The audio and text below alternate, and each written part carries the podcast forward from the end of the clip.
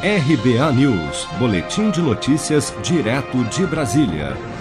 Os aumentos sucessivos nos preços dos alimentos fizeram a inflação percebida pelos brasileiros mais pobres mais do que triplicar em relação à dos mais ricos em 2020.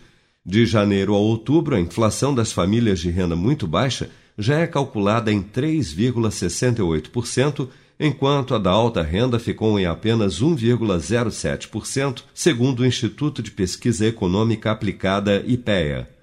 Se levarmos em consideração apenas o grupo alimentos e bebidas, a subida de preços de janeiro a outubro deste ano já atinge os 9,75%, de acordo com os dados da inflação pelo IPCA 15, tido pelos economistas como o mais alto para um mês de outubro em 25 anos separando apenas os alimentos consumidos no domicílio, aqueles comprados em supermercado, o avanço de preços no ano já bate os 12,69%.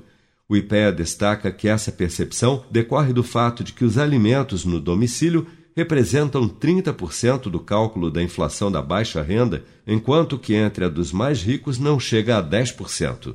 Para o economista Roberto Troster, a elevação do preço dos alimentos se deve principalmente ao aumento da demanda. Nós não estamos tendo inflação, nós estamos tendo um aumento de gastos. Qual é a diferença? Inflação é um processo que se autoalimenta.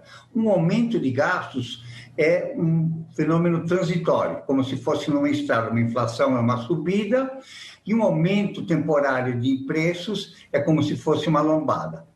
O arroz já subiu 51,7% de janeiro a outubro deste ano, enquanto o feijão carioca já acumula um aumento de 21,2%. A farinha de trigo também está 13,8% mais cara, mas o grande destaque fica para o óleo de soja, que já subiu mais de 65%, assim como o tomate, que já acumula uma alta de 52,9% no período. O leite longa-vida também está entre os itens que mais subiram, com 32,8% de aumento de janeiro a outubro, assim como as frutas, que aumentaram 18,5%, e as carnes, que subiram mais de 11% em 2020. Seja para conquistar sonhos ou estar seguro em caso de imprevistos, conte com a poupança do Sicredi. A gente trabalha para cuidar de você, da sua família e proteger as suas conquistas. Se puder, comece a poupar hoje mesmo. Procure a agência Sicredi mais próxima e abra sua poupança. Sicredi, gente que coopera cresce. Com produção de Bárbara Couto, de Brasília, Flávio Carpes.